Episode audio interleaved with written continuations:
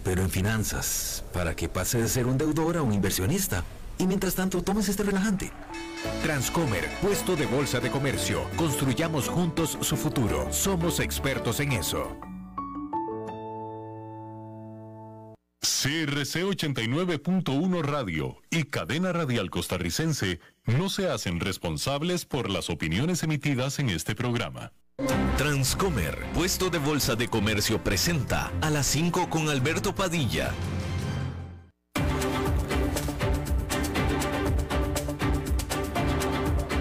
Inicia a las 5 con Alberto Padilla. Un programa diseñado con el objetivo de llevarte diariamente un tema de actualidad, acompañado siempre de reconocidos editorialistas, de lunes a viernes a las 5 de la tarde por CRC 89.1 Radio. A las 5 con Alberto Padilla. Hola, ¿qué tal? Saludos, bienvenidos a esta emisión de A las 5 con su servidor Alberto Padilla. Muchísimas gracias por estarnos acompañando.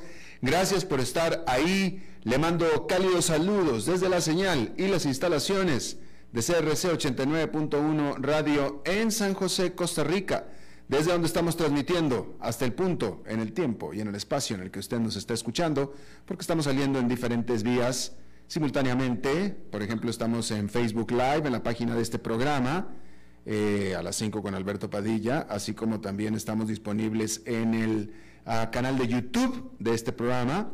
También estamos disponibles en podcast, en las diferentes más importantes plataformas para ello, notablemente Spotify, Apple Podcast, Google Podcast y otras cinco importantes más. Aquí en Costa Rica este programa que sale en vivo en este momento a las 5 de la tarde se repite todos los días a las 10 de la noche en CRC 89.1 Radio. En esta ocasión acompaña al otro lado de los cristales, tratando de controlar los incontrolables, el señor David Guerrero y la producción general de este programa, siempre poderosa, desde Bogotá, Colombia, a cargo del señor Mauricio Sandoval. Hay que comenzar eh, diciendo que eh,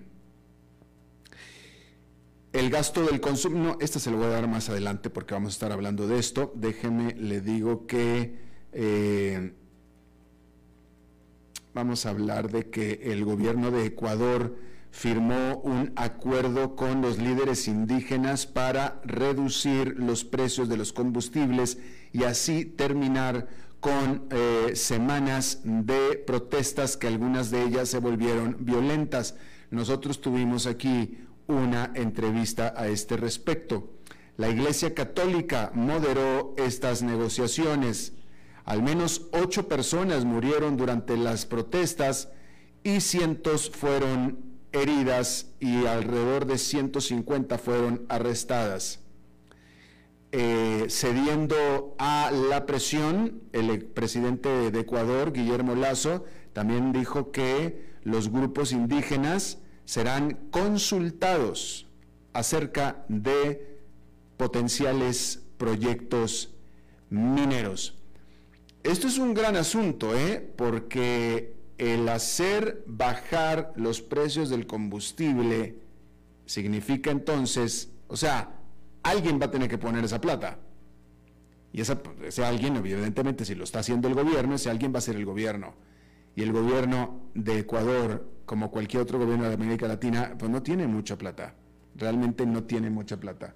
Eh, y bueno, eh, se, siente este precedente donde un grupo de presión logra un objetivo de este tipo en eh, un, uno más en uno de los países de América Latina. Volviendo al asunto de que el, la etnia indígena o el grupo indígena de Ecuador es en realidad muy, muy pequeño, muy pequeño. Uno, hubiera pensado que Ecuador era básicamente un país indígena y no lo es.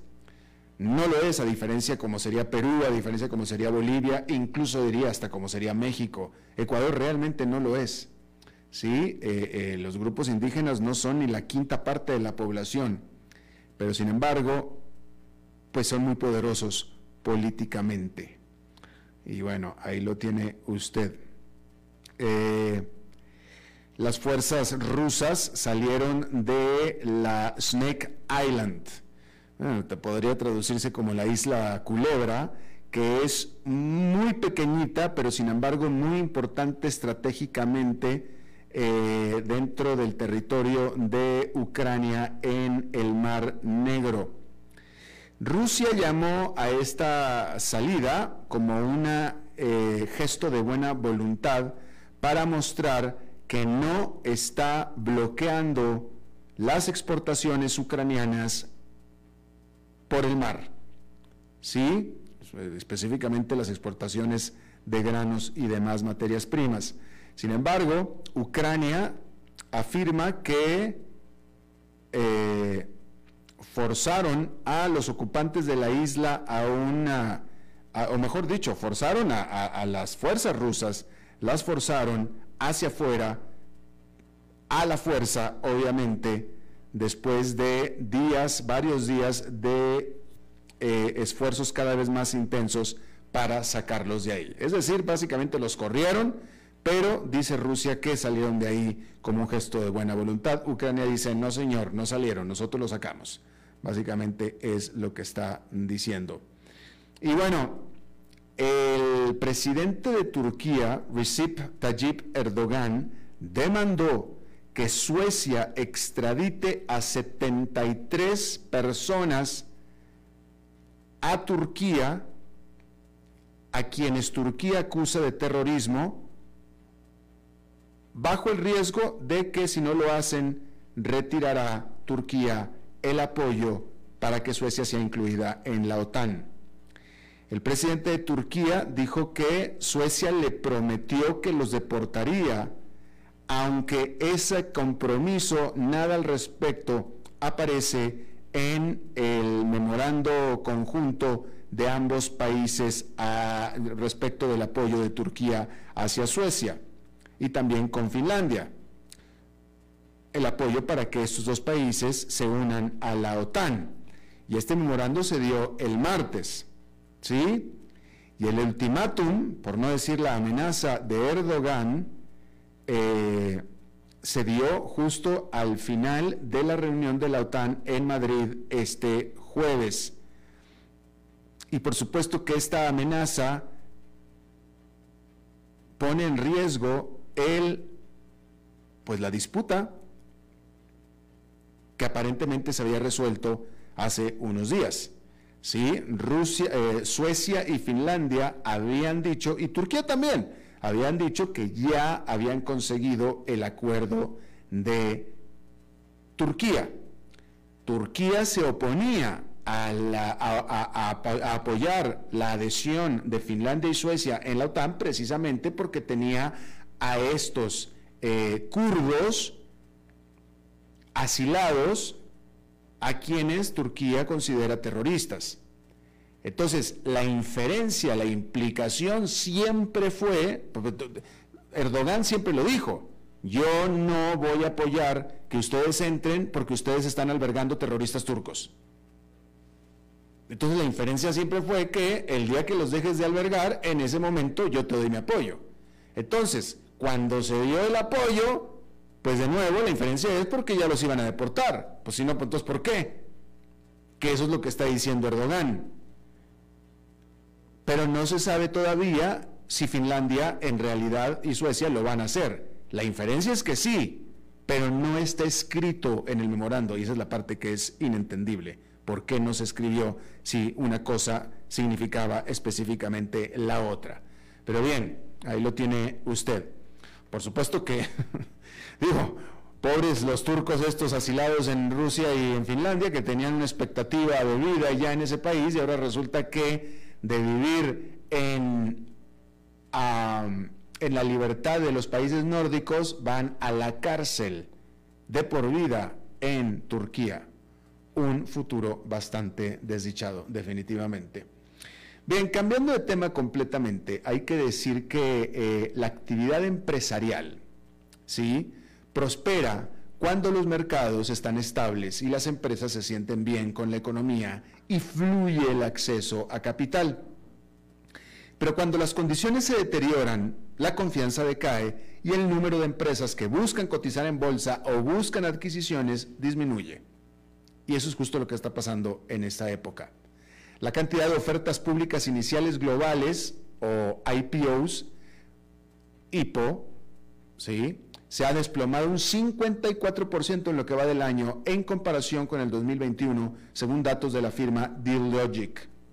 Las fusiones y adquisiciones han caído un 25%. Y esta caída se produce cuando los bancos centrales de todo el mundo están aumentando sus tasas de interés, lo que genera mayores costos de endeudamiento y condiciones financieras más ajustadas. La inflación más alta en décadas también está alimentando los temores de recesión a medida que los consumidores comienzan a agotar sus ahorros de la era de la pandemia, agitando los mercados y generando preguntas sobre cuánto tiempo puede durar la recuperación económica. En este entorno, las empresas que querían salir a bolsa o vender sus negocios se mantienen al margen, prefiriendo esperar una recuperación del mercado para entonces poder acceder a inversionistas dispuestos a soltar su capital.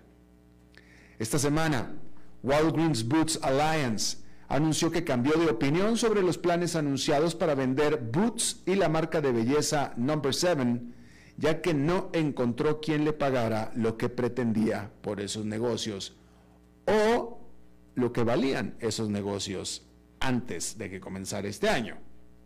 La realidad es que hoy en día todos los negocios valen menos.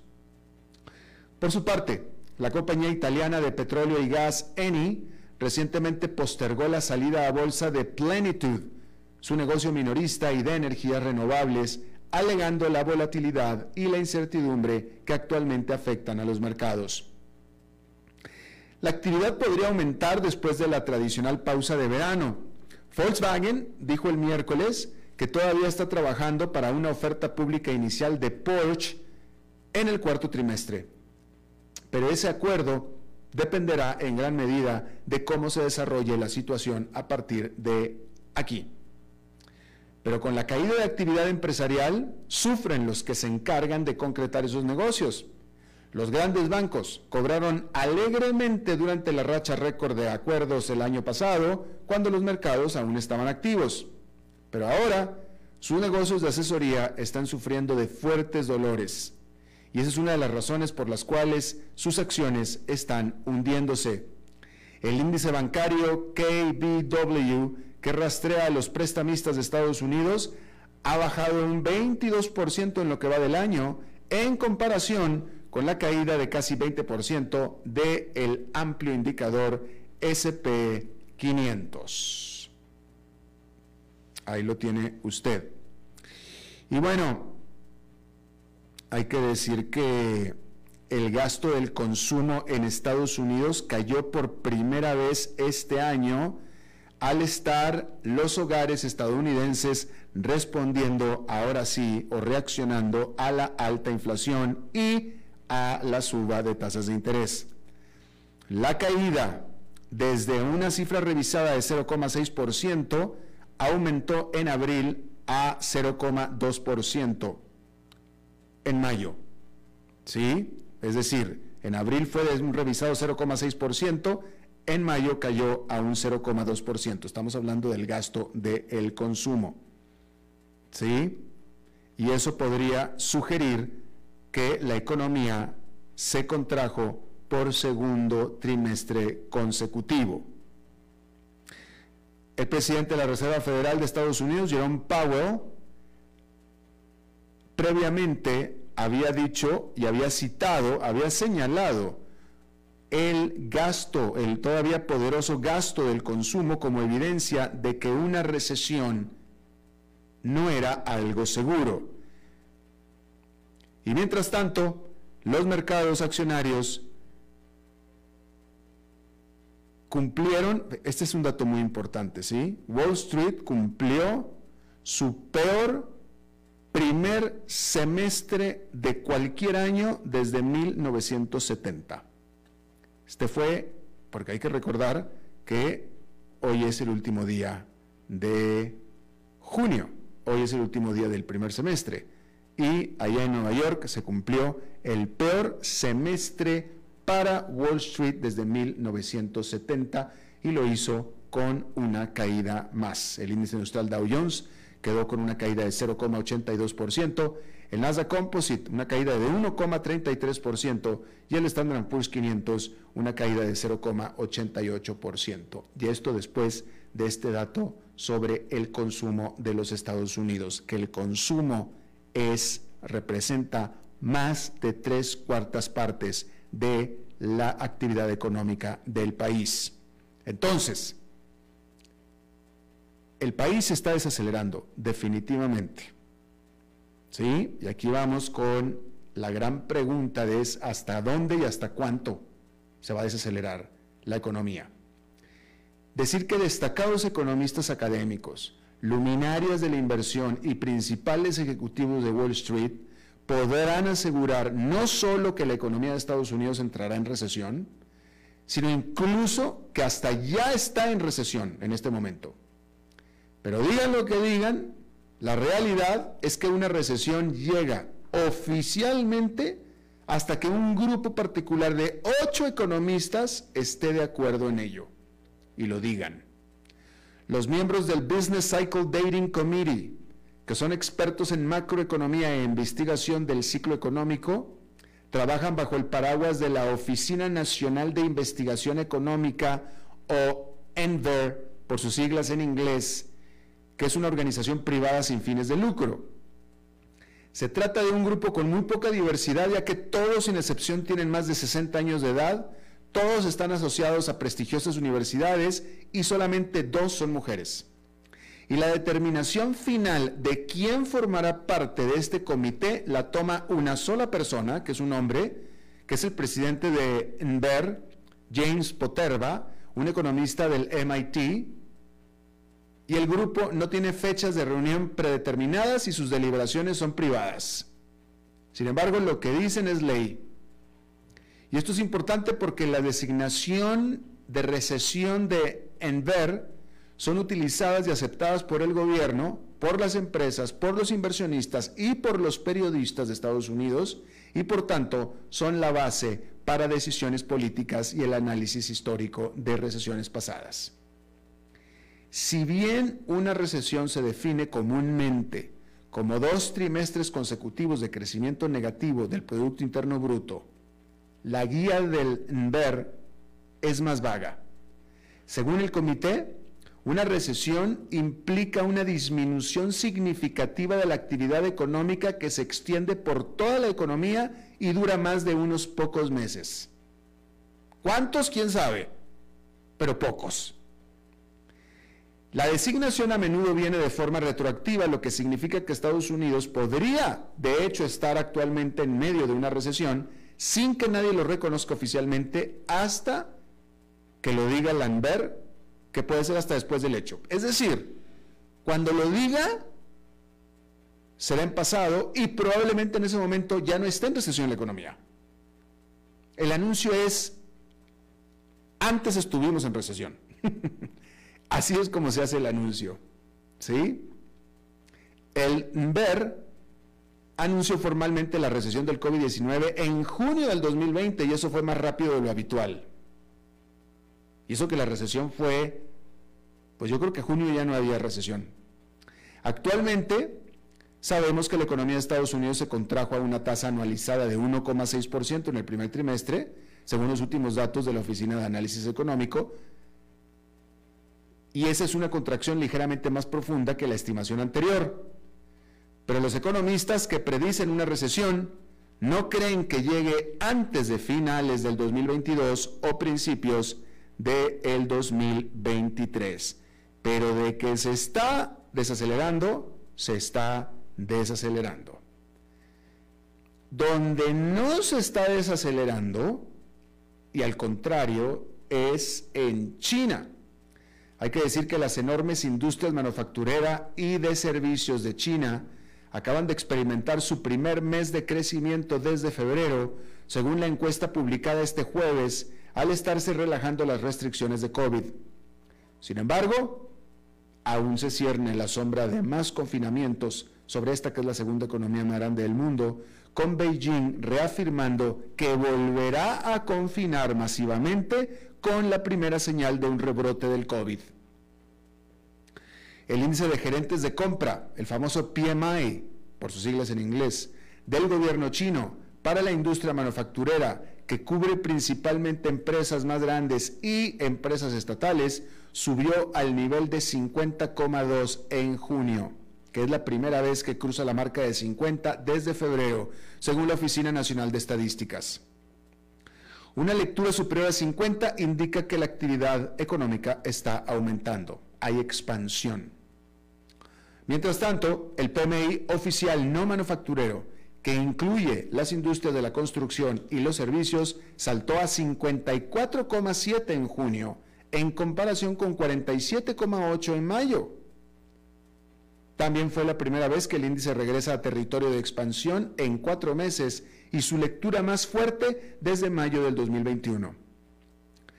Estas encuestas brindan algunos más recientes signos de reanimación de la economía de China de la mano de la reapertura luego de los estrictos confinamientos. Sin embargo, este desempeño es en el nivel de mayoreo. A nivel micro, el consumidor chino aún no da muestras claras de hacer lo propio, que es consumir, porque muchos se quedaron sin empleo, es decir, sin ingresos. Muchas ciudades, incluidos el centro comercial de China continental, que es Shanghái, habían estado bajo estrictas restricciones de COVID desde marzo, lo que resultó en una fuerte contracción en la actividad económica. La gente estaba confinada en sus casas, las tiendas y los restaurantes estaban cerrados y las fábricas estaban también cerradas. A principios de este mes, muchas ciudades levantaron sus bloqueos o relajaron las restricciones relacionadas con COVID, incluida Shanghái. Pero el miércoles, el presidente de China, Xi Jinping, reafirmó su compromiso con la política de cero COVID durante una visita a Wuhan, que fue el epicentro del brote del coronavirus. Xi lo dijo muy clarito, él no se anda con rodeos, dijo el presidente de China, que prefiere sacrificar temporalmente un poco de crecimiento económico que dañar la salud de las personas, según lo dijo la agencia estatal de noticias Xinhua. Y bueno, y precisamente Xi Jinping, después de Wuhan, arribó a Hong Kong para los eventos de celebración del vigésimo quinto aniversario de la entrega del territorio de Hong Kong de parte de la Gran Bretaña o de la corona a la China y al mandato de China. En preparación para este aniversario que será mañana, el primero de julio, Muchas de las calles de Hong Kong y sus edificios fueron adornados con número ilimitado de banderitas rojas chinas. Se trata de el primer viaje de Xi Jinping fuera de China continental desde que comenzó la pandemia y la primera visita a Hong Kong desde el 2017. Y bueno, en una nota un poquito más de color, porque lo es, el presidente ruso Vladimir Putin respondió a los líderes occidentales que se burlaron de sus legendarias fotografías sin camisa. ¿Usted recuerda las fotografías de Vladimir Putin montando a caballo sin camisa? ¿Sí? Bueno, pues respondió diciendo que sus homólogos, sobre todo los del G7, se verían repugnantes sin camisa. Putin hizo el comentario días después de que los líderes occidentales reunidos en la cumbre de G7 en Alemania se refirieran en micrófonos y en cámara a la inclinación de Putin por mostrar su pecho desnudo al mundo. Y al respecto, Putin dijo a los periodistas, no sé cómo querrían ellos desnudarse por encima o por debajo de la cintura, pero creo que sería un espectáculo repugnante en cualquier caso, dijo Putin. Es necesario dejar de abusar del alcohol y otros malos hábitos, hacer ejercicio físico y hacer deporte para aparecer bien en fotos sin camisa, añadió Putin. O sea, él jura que se ve magnífico sin camisa arriba del caballo.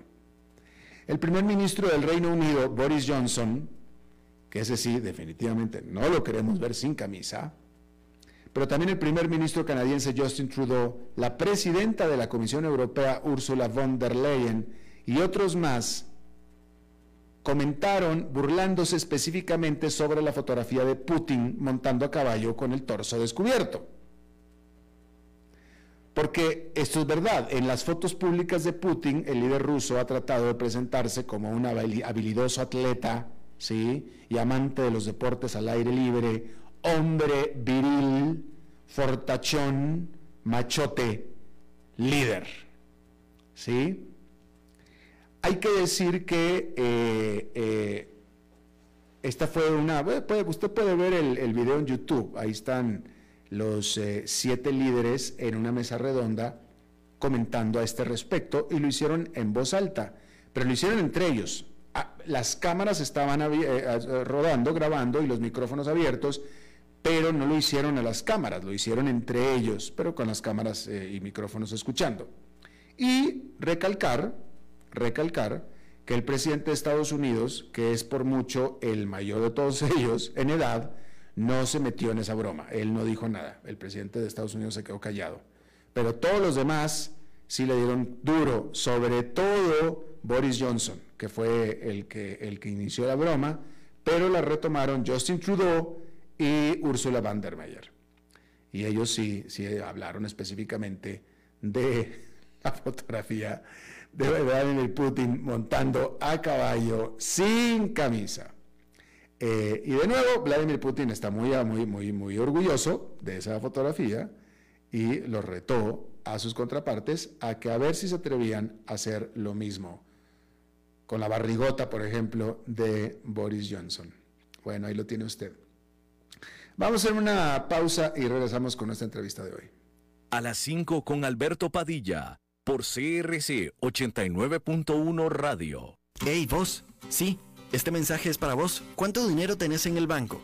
No te preocupes, yo sé, apenas para llegar a la quincena. Y si te despidieran, ¿de cuánto es tu fondo de emergencia? También sé la respuesta. No tenés nada para emergencias. Y si te pregunto, ¿qué porcentaje de tu salario ahorras? ¿Qué me vas a decir? ¿Acaso no estás harto de pensar en todo menos en tu futuro financiero? Deja de ser de los que pierden el tiempo y botan el dinero que cuesta tanto ganárselo. ¿Que quién soy yo? Soy tu yo del futuro y aún estás a tiempo de cambiar las cosas. Pero toma la decisión hoy. Transcomer, puesto de bolsa de comercio. Construyamos juntos su futuro. Somos expertos en eso. Desde los verdes bosques de nuestra montaña nos llega agua Cerros de la Riva, agua fresca de manantial que te permitirá vivir en equilibrio, proteger tu salud y la de tu familia, libre de sustancias químicas, envasada sin alterar su naturaleza a 2.000 metros de altura.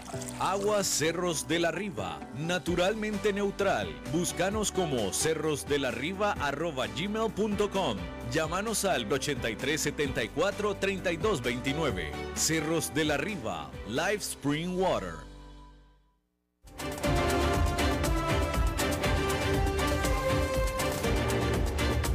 Seguimos escuchando a las 5 con Alberto Padilla.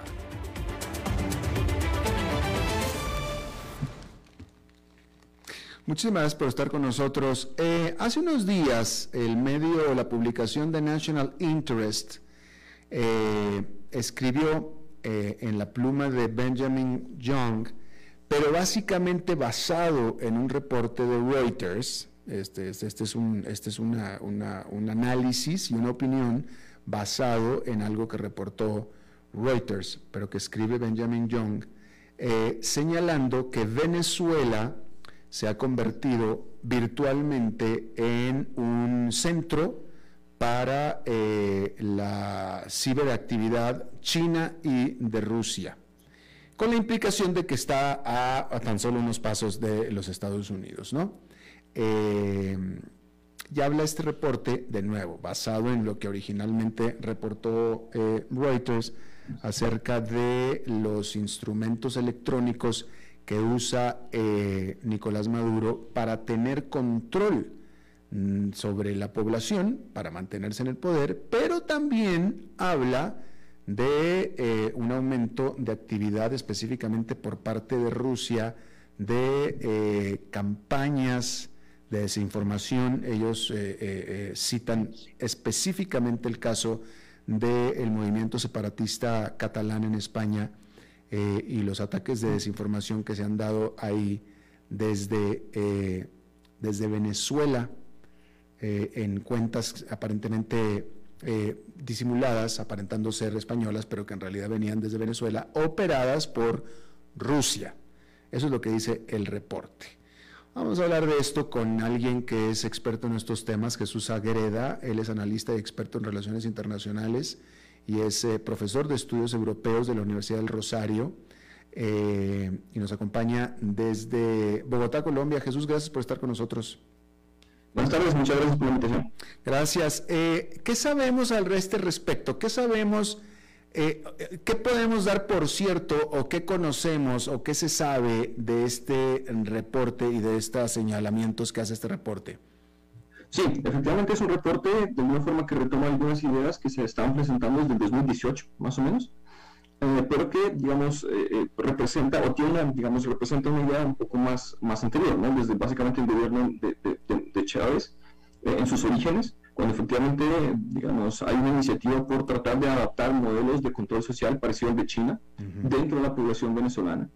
Eh, de partir de ahí se intentó implementar un modelo que en últimas Chávez no alcanzó a implementar completamente, pero creó la base para hacerlo y que Maduro sí implementó a partir del 2016 con algo que se llama el carnet de la patria, ¿no? que es básicamente un sistema de carnets relativamente voluntarios, para comenzar, que busca recopilar información sobre la población, que busca crear una base de datos, que intenta hacer un seguimiento sobre el comportamiento de los ciudadanos en Venezuela eh, y que efectivamente busca mantener un control sobre la población y sobre todo la forma de participación política de la población.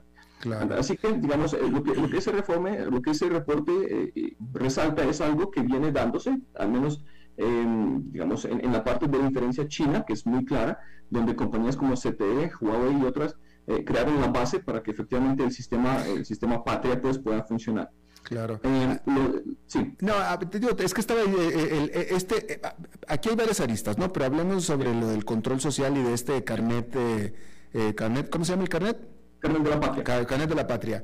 al final, no nada más, o sea, gobiernos, empresas, eh, eh, eh, ejercen ese mismo tipo de recolección de datos, etcétera, ¿no? Lo mismo le ponen Facebook, Facebook ni siquiera necesita recogerlo, nosotros, nosotros mismos los voluntariamos, ¿no? Pero, pero vaya, el punto que yo estoy tratando aquí de hacer es que muchas empresas lo hacen, no nada más es el, el, Estado venezolano, muchos países, muchas empresas, pero todo depende para qué lo usan, ¿no?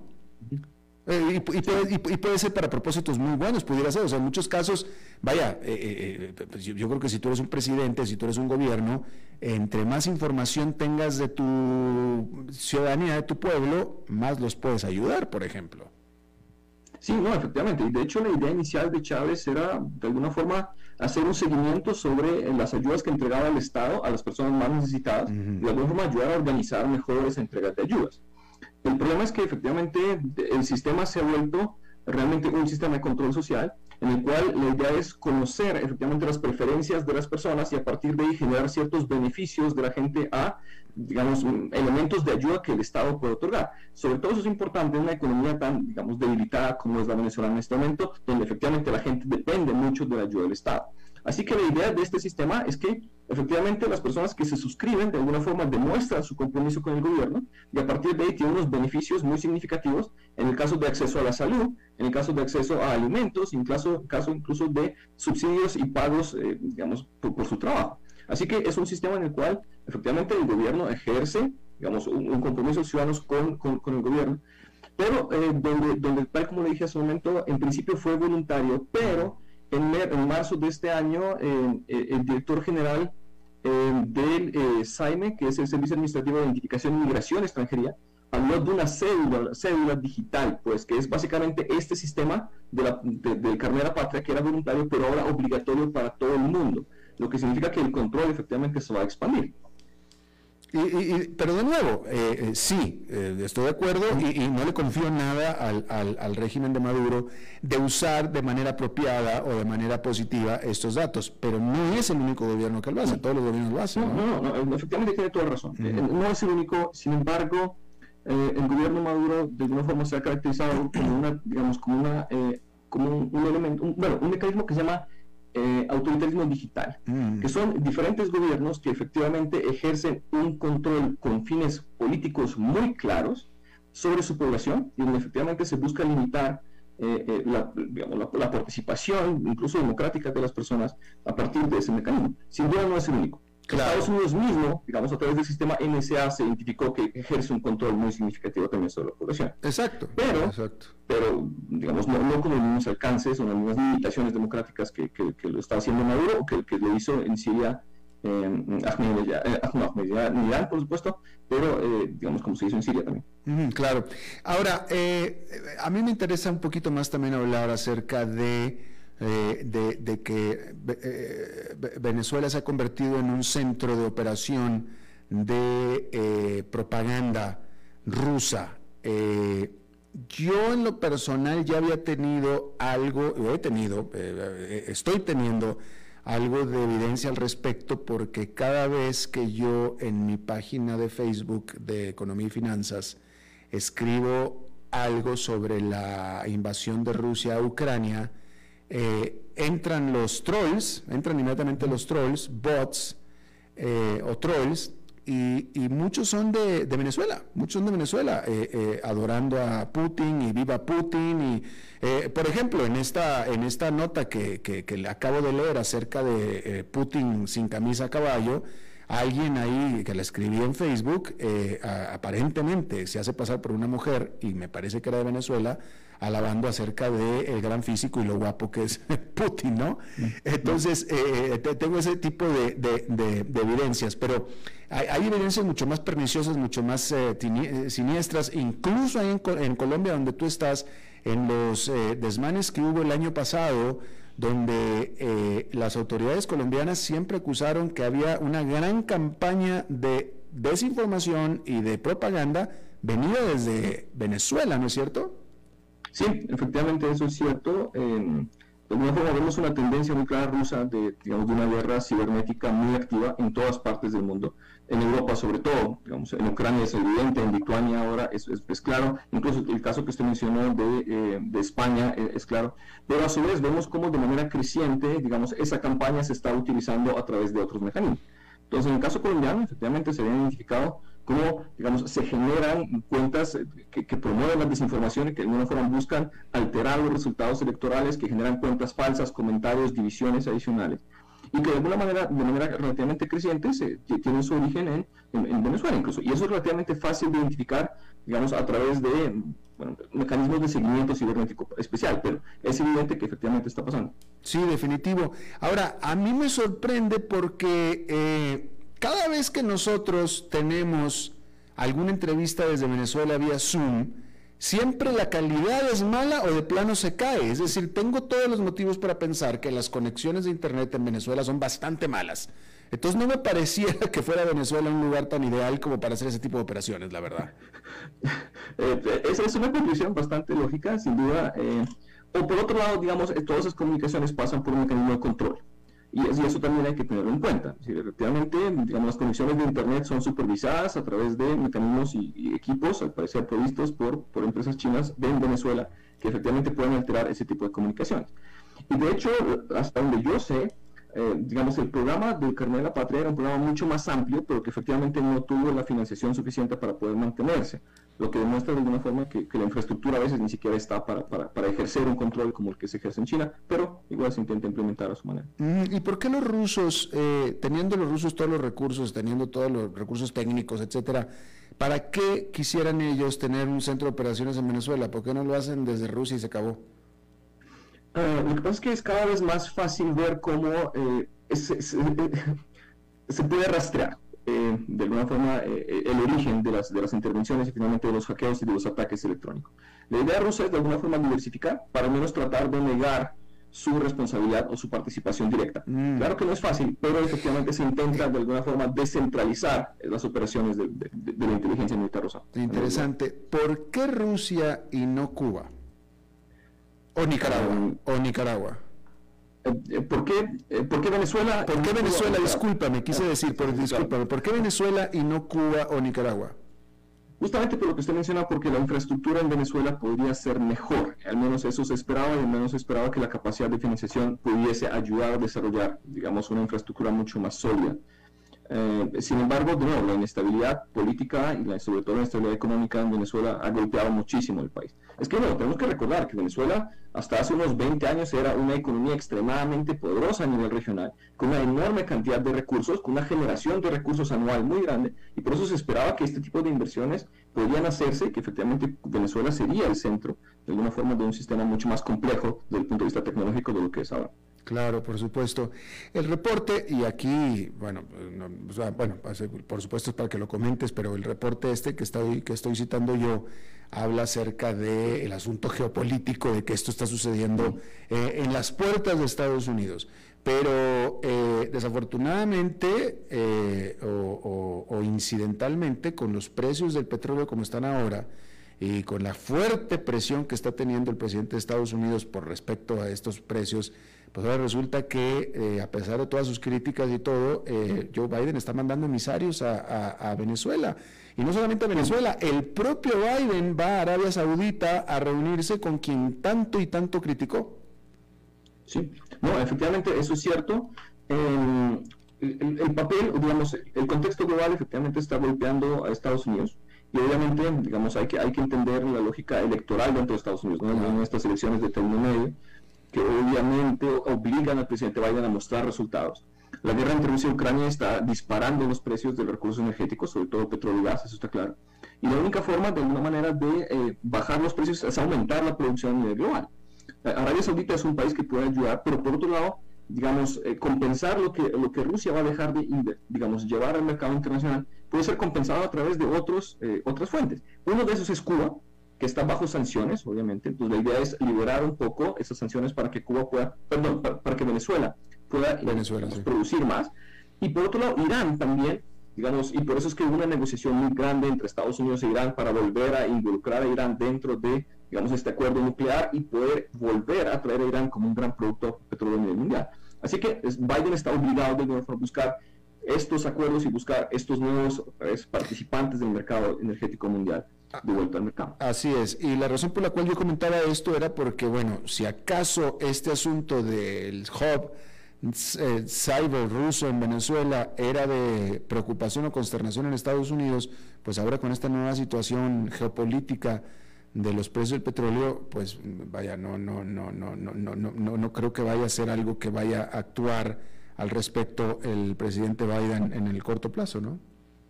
Pues es que, digamos, su, capacidad de acción es muy limitada. Exacto. Sin embargo, me parece que su posición eh, ha sido muy inteligente, ¿no? Es decir, buscar un acercamiento con América Latina de nuevo, ah, buscar un liderazgo en América Latina, pero obviamente comenzando un poco mal, excluyendo, por ejemplo, a Venezuela de la participación de las Américas.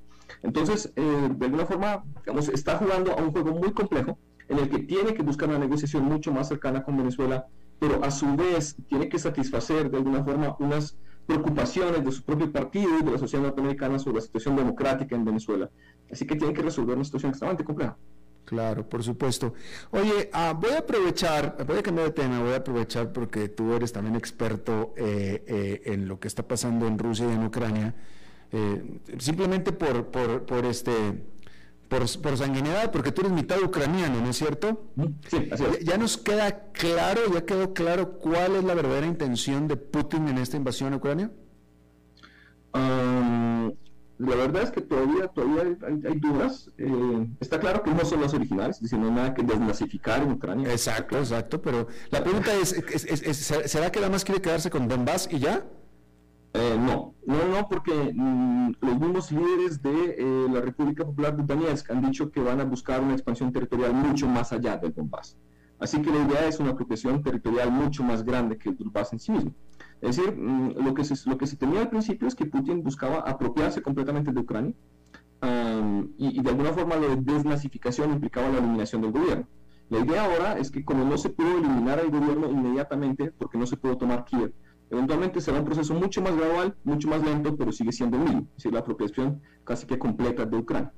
Eh, existe la posibilidad de que busque solo la parte oriental del país, dejando la parte occidental de alguna forma a su suerte, Eh, pero vamos a ver cómo avanza la situación y, de nuevo lo que ha dicho el líder de la República Popular de Donetsk es que van a ir mucho más allá de lo que, de, lo que el Donbass implica o de lo que el Donbass supone. Eh, ¿Tú qué opinas sobre las acusaciones o sobre las justificaciones eh, de los que apoyan a Putin que dicen que fue la OTAN la que generó esta invasión?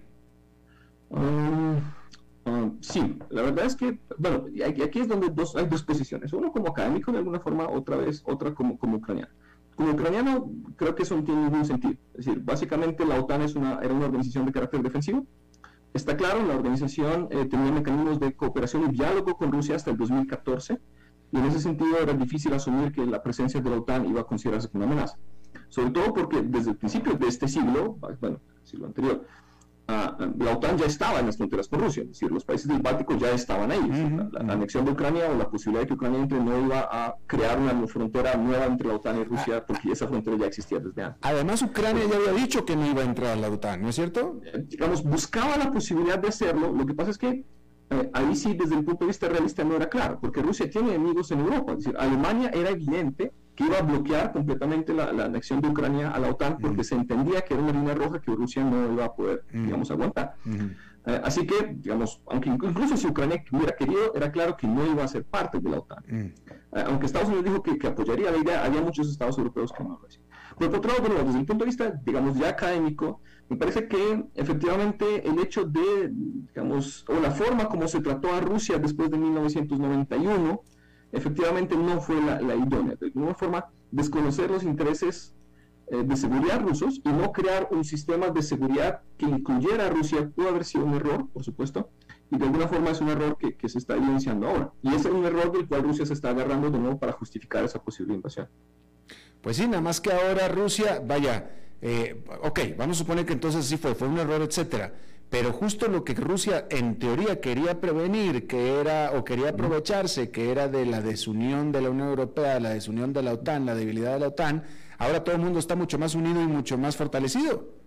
Sí, eso, eso la verdad es, es algo sorprendente. Eh, la verdad es que la OTAN estaba en un proceso de caída, desde, desde, el gobierno Trump incluso, digamos, no había un objetivo claro de la OTAN y de repente con la invasión de Rusia a Ucrania, la OTAN está mucho más unida con un concepto estratégico muy claro digamos, y, con unas posiciones modificadas. Lo mismo de alguna forma pasa con la Unión Europea. Si una Unión Europea que era un actor económico muy fuerte, sí, pero con un actor político muy limitado, de repente se vuelve un actor extremadamente activo dentro del escenario no solo europeo, sino el escenario global.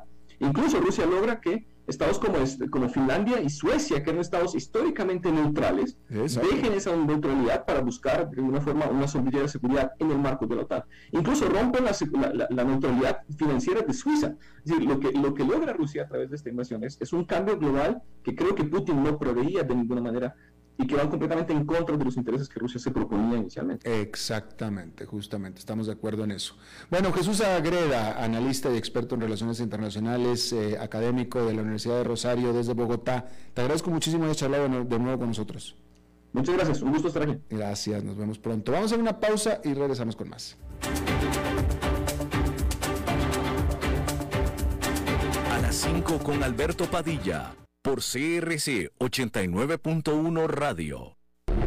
Doctor, por favor, dígame cómo está mi espalda, que ay, me duele demasiado. Ay, bueno, pero es que con lo que me contó de ese déficit es un presupuesto financiero mensual. Pues eso es sumamente preocupante. Sí, eso lo sé, pero yo estoy preguntando es por mi espalda. Bueno, pero ¿cómo no va a tener la espalda así con esas deudas a tasas de interés tan altas y sin ahorros ni inversiones para respaldarse? Francamente, esto es una situación delicada como en la que estaba yo hace unos años. Sí, sí, ni me diga. Pero ¿con qué me puedo sentir mejor? Usted lo que ocupa, mi amigo, es un especialista, pero en finanzas, para que pase de ser un deudor a un inversionista. Y mientras tanto, tomes este relajante. Transcomer, puesto de bolsa de comercio. Construyamos juntos su futuro. Somos expertos en eso. Desde los verdes bosques de nuestra montaña nos llega agua Cerros de la Riva, agua fresca de manantial que te permitirá vivir en equilibrio, proteger tu salud y la de tu familia, libre de sustancias químicas, envasada sin alterar su naturaleza a 2.000 metros de altura. Agua Cerros de la Riva, naturalmente neutral. Búscanos como cerrosdelarriba.gmail.com Llámanos al 8374-3229. Cerros de la Riva, Live Spring Water.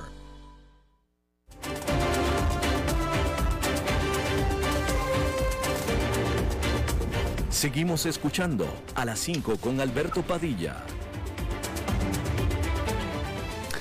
Bueno, gracias por estar con nosotros. Hoy es jueves y los jueves es cuando tenemos la visita de nuestro buen amigo, excelente comentarista, buen analista, el señor Dado, el señor Enfadado. ¿Cómo está usted, señor Enfadado? Con los huevos al plato, Padilla. ¿Cómo está vos? Ya no sé ni para qué le pregunto, ¿verdad? Claro, escúchame, estabas comentando al comenzar tu programa. Hoy tuve la suerte de poder escucharte desde el inicio. No, no, la suerte la tuvimos nosotros de que no se durmió una siesta a esta hora. Bueno, esas cosas pasan, Padilla, soy humano. ¿Cuántas veces me cagaste cuando yo era tu producto? bueno, bueno, adelante, por favor. No, se me enoje más. Claro.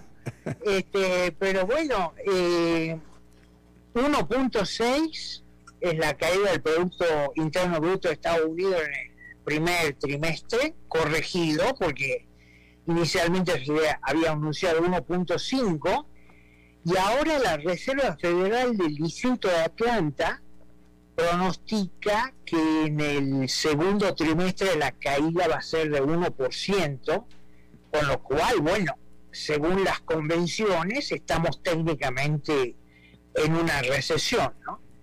Si a eso le sumamos que el jefe de la Reserva Federal, Jerome Powell, ayer creo, o antes de ayer máximo, dijo que la única conclusión a la que él llega con todo este quilombo, estos problemas económicos, es que sabemos, sabe, digo así, sabemos muy poco acerca de lo que causa la inflación.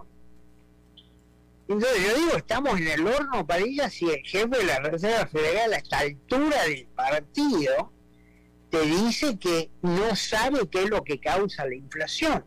Estamos en el horno, Bueno, él está hablando usted de la misma persona que hace un año decía que él no creía que la inflación iba a perdurar a esta época. Y bueno, Janet Yellen también lo dijo, lo dijo Biden, lo dijo la Casa Blanca. Ah, bueno, hablando de Biden, ayer creo que fue, que dijo que los altos precios de la gasolina en Estados Unidos se van a mantener mientras dure la guerra en Ucrania. Otra vez, cero responsabilidad, del gobierno y todo eso. Pero, ¿qué quieres que te diga, Mira, para cerrar este pensamiento te digo algo con este paréntesis que vos recordaste hace un momento.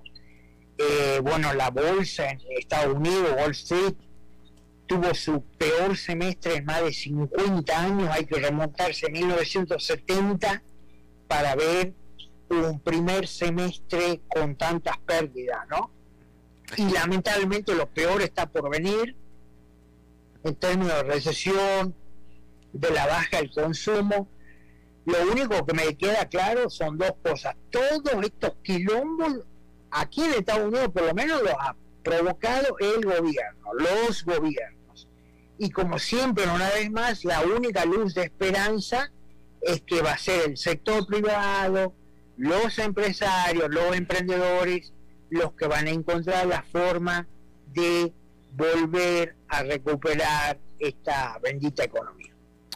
Eh, interesante comentario y, quiero comentar con usted una cosa eh, que, he estado reflexionando eh, desde que se, ahora que conocemos este dato de que fue el peor primer semestre para Wall Street en 50 años y es el hecho, y esta es una reflexión que estoy haciendo yo porque todavía no la leo en ningún lado, pero no necesito leerla porque yo tengo la edad suficiente para, y, la experiencia suficiente para hacer este tipo de comentarios, pero si usted se fija, señor Dado, eh, es el peor semestre en 50 años, es decir, que es la primera, eh, el peor semestre desde que yo tengo uso de memoria, desde que yo me dedico a esta cosa que me dedico, y le puedo decir, si usted se fija y reflexiona, que no ha habido un solo día de pánico en el mercado, no ha habido un viernes negro, un martes negro, nada de eso. Han sido caídas pian pianito, poco a poquito. ¿Me explico? Sí, bueno, pero a lo largo de seis meses, digamos. No, pero ¿qué es lo que voy? O sea, eh, eh, me parece que esto es incluso más pernicioso que cualquier otra cosa que hemos eh, visto, porque no ha habido ni un solo día de pánico, de caídas de 4 o 5%, de corridas espantosas, no ha habido, eso no lo ha habido. Y sin embargo, ha sido poco a poquito y es el peor semestre en 50 años. de, pronto, de pronto, qué sé yo, es como que se tiran varias bombas en diversos lugares entonces este, hay explosiones simultáneas, no te concentras en, un indicador, pero todos los indicadores están para, para la mierda, o sea, tenés, que yo, el, sentimiento del consumidor ha caído a su índice más bajo no sé cuántas décadas, la confianza del consumidor también, eh, los altos precios de la gasolina, o sea, hay varias explosiones, digamos, que te van mostrando que, bueno, estamos hundiéndonos en algo bastante feo. Eh, el endeudamiento de los consumidores en Estados Unidos ha aumentado, mucha más gente está apelando a las tarjetas de crédito para comprar comestibles, o sea, algo que es eh, indigno, sin exagerar el término. Pero bueno, otra conclusión que me queda es que con este gobierno, el de Joe Biden, yo no veo que haya esperanza desde el punto de vista de políticas económicas que ayuden por lo menos a morigerar eh, la caída esta, ¿no? Entonces, y lo digo porque ellos lo están demostrando a cada rato que son ineptos en la economía, en las relaciones exteriores, y para cómo de mal ellos salen a hablar los funcionarios de la Casa Blanca, Joe Biden sale a hablar en Twitter, o los que le manejan el Twitter, y el Partido Demócrata sale a decir que es la mejor economía en varias décadas. O sea, si vos ya tenés ese desorden cognitivo desde el punto de vista político, este, no, yo no veo esperanza que con este gobierno este, se solucione esto. Bueno, lo bueno es que usted siempre tiene la opción de regresar a Argentina, ¿va? ¿Por qué no te vas a cagar, París? ¿Querés que vuelva a Argentina con todo este clon? ¿Qué persona Yo voy a quedar a luchar acá para que esto no se convierta en Argentina. Va a pasar mucho tiempo. Eso, eso, Pero bueno, con la experiencia de Argentina y como argentino, este, vamos a luchar para que acá no pase esto, porque si se jode Estados Unidos, se jode el mundo, como dijo el gran Ronald Reagan alguna vez. Eh, la única digamos, el único lugar en el mundo, el último lugar de esperanza que yo para la idea de la libertad política y la libertad económica. Exactamente. Señor Dado, le agradezco muchísimo que nos haya acompañado este jueves. Bueno, muchísimas gracias a ti, saludos a la audiencia, un abrazo, hasta la próxima. Igualmente, hasta la próxima. Bueno, eso es todo lo que tenemos por esta emisión. Muchísimas gracias por habernos acompañado. Espero que termine su día en buena nota, en buen tono y nosotros nos reencontramos en 23, en 23 horas. Que la pasen muy bien.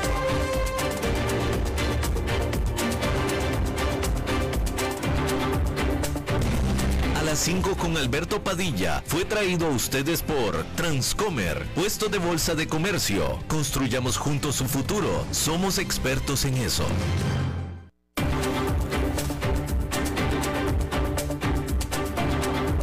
Concluye a las 5 con Alberto Padilla.